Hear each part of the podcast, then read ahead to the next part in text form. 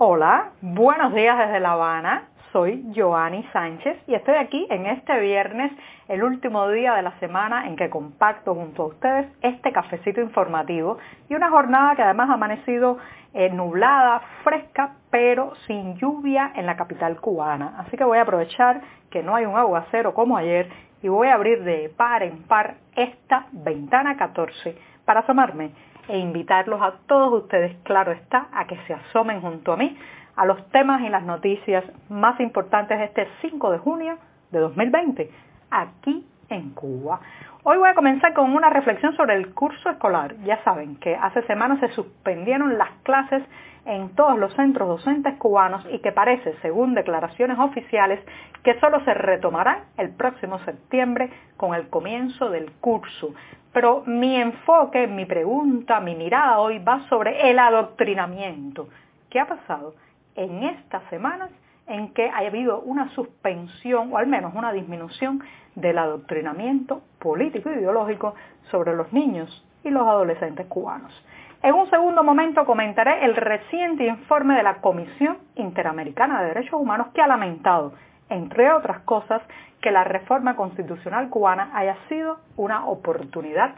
perdida. Mientras tanto, los protectores de animales lanzan un canal de YouTube, cansados ya de que los medios oficiales de esta isla los ignoren, los escamoteen sus voces o sencillamente invisibilicen la causa animalista en esta isla. Y por último les voy a recomendar un documental para asomarse nada más y nada menos que a la teoría cubana de la sociedad perfecta, así, mismo. Y bien, ya he presentado los titulares, claro está, en el, durante el programa también voy a reiterar y recomendar que se queden en casa siempre que puedan, pero ahora voy a pasar a revolver para tomarme el cafecito informativo. Este es el último de la semana que comparto junto a ustedes como si fueran ya parte de mi familia, está recién colado, breve, amargo, muy amargo, como saben que me gusta a mí, pero siempre, siempre necesario.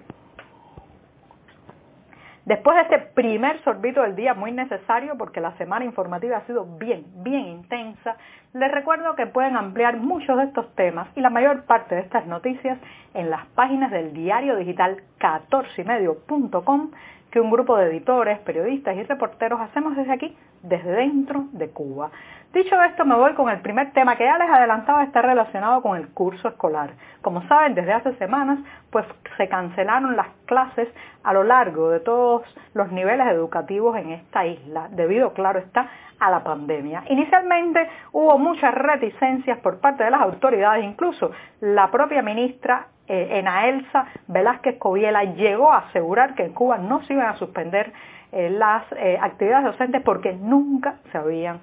suspendido. Después, bueno, pues sin, sin, sin un mea culpa, sin una autocrítica, anunció que se habían cancelado las clases presenciales y a partir de ahí pues se ha instaurado un sistema de que los estudiantes a través de los medios oficiales, especialmente la televisión, reciben indicaciones, recomendaciones, algunas pautas de contenido a estudiar en sus casas.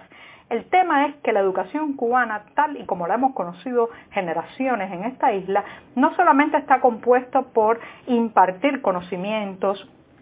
transmitir información, superar ciertos temas, eh, pues, sino que también un componente muy importante en el último medio siglo en esta isla ha sido la parte de adoctrinamiento ideológico y político en las aulas. De manera que cuando se cancelaron las actividades docentes, no solamente se puso en pausa el hecho de que los niños y los adolescentes y los jóvenes de esta isla fueran a un local, a un sitio, se sentaran en un pupitre, en una mesa, escucharan a un profesor o a una maestra, sino que también se puso en pausa todo lo que puede llamarse las actividades ideológicas y políticas, los matutinos, los comunicados leídos en voz alta, la información política e ideológica, el, eh, sumergir a los niños y adolescentes constantemente en un mundo eh, de polarización política sumamente partidista, sumamente inclinado hacia una sola versión de los hechos. Este es un tema que me ayudó a reflexionar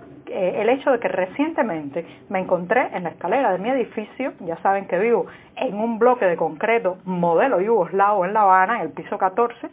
y muchas veces tenemos problemas con el ascensor o la electricidad y subiendo las escaleras me encontré una madre con su hijo adolescente y ella me comentaba sorprendida que el día anterior había encendido la televisión y había aparecido el rostro de un conocido dirigente partidista cubano en un programa y el hijo le había preguntado, ¿y ese quién es? En unas pocas semanas ese adolescente cubano había olvidado el rostro y el nombre de una persona que hasta hace poco era prácticamente un protagonista en su aula, en su escuela, un protagonista de los matutinos, de las informaciones políticas, incluso de las clases, porque sabemos que lamentablemente muchas veces en clases que no tienen ninguna relación con la ideología, pues se introduce el componente partidista y político en esta isla. Si en pocas semanas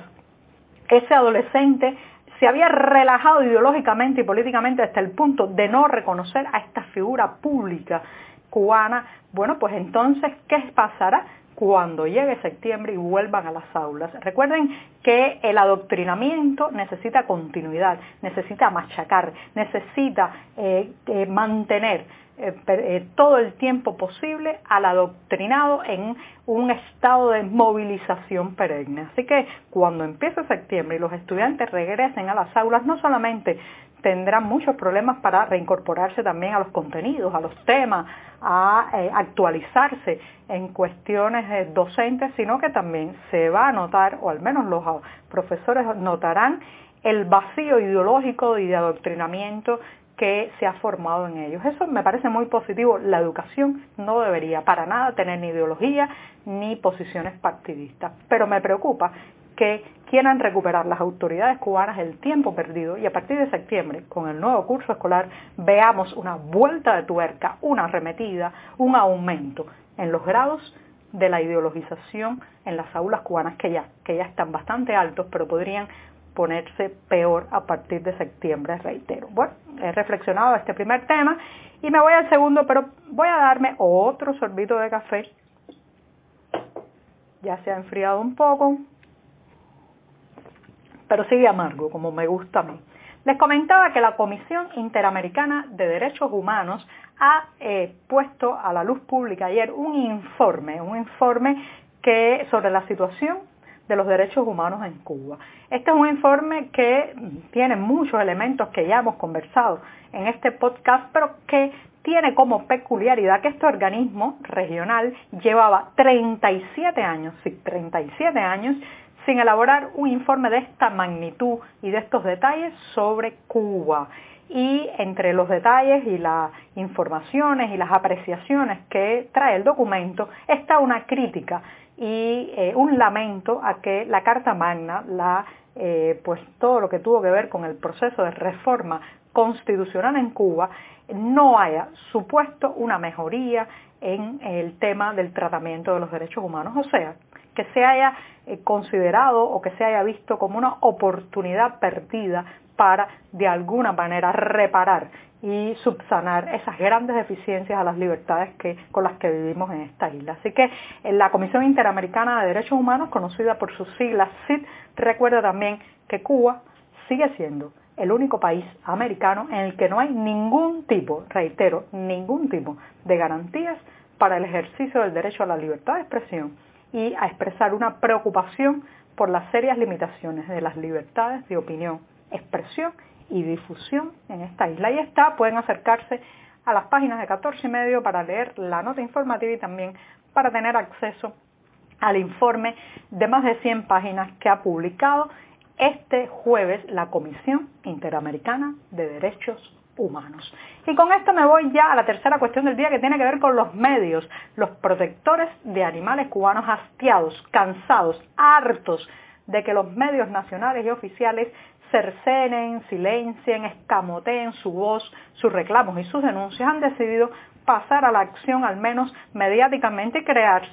un canal de YouTube, un canal que está creado a nombre de la Unión de Animalistas de Cuba. Les reitero, si usted se puede asomar a, eh, esa plataforma de contenido audiovisual que es YouTube y buscar ahí la Unión de Animalistas de Cuba o por sus siglas UNAC. Y allí encontrará el canal que tiene como objetivo visualizar las condiciones de vida y también los maltratos que se cometen con los seres sin voz. Sí, animales de todo tipo, perros, gatos, caballos, en fin, que en esta isla, como saben, son víctimas constantes de maltrato y sobre todo el silenciamiento de su causa. Así que reitero, la Unión de Animalistas de Cuba está inaugurando o ha inaugurado, anunció ayer jueves, un canal de YouTube para contar en primera persona toda esta situación. Y también, también anuncian que muy pronto lanzarán una revista bajo el nombre El Refugio. Así que ya saben, los animalistas no solo se están moviendo en las calles protestando por la situación, sino que además se están tomando la información por su mano. Y si usted quiere informarse, y con esto me despido hasta el lunes, en la cartelera del diario digital 14 y medio proponemos el, el filme documental que tiene como título La teoría cubana de la sociedad perfecta. Sí, un filme que a manera de encuesta, a pie de calle, pero también con figuras de la intelectualidad y de la creación artística cubana, trata de acorralar eso que podría llamarse la teoría que iba a ser eh, la Cuba del futuro y la realidad en que se ha convertido. Así que entrevistan desde artistas hasta matarifes ilegales, emprendedores, eh, burócratas, gente que se dedica al juego prohibido, víctimas de la represión ideológica y todos ellos van creando un coro polifónico que no les voy a decir cómo termina, pero sí les voy a adelantar que tiene la palabra desengaño, así sobrevolando todo el tiempo. Así que les reitero, el filme documental La teoría cubana de la sociedad perfecta del director Ricardo Figueredo está disponible a partir de la cartelera de 14 y medio. Y con esto me despido este lunes recordándoles que se queden en casa siempre que puedan. Muchas gracias.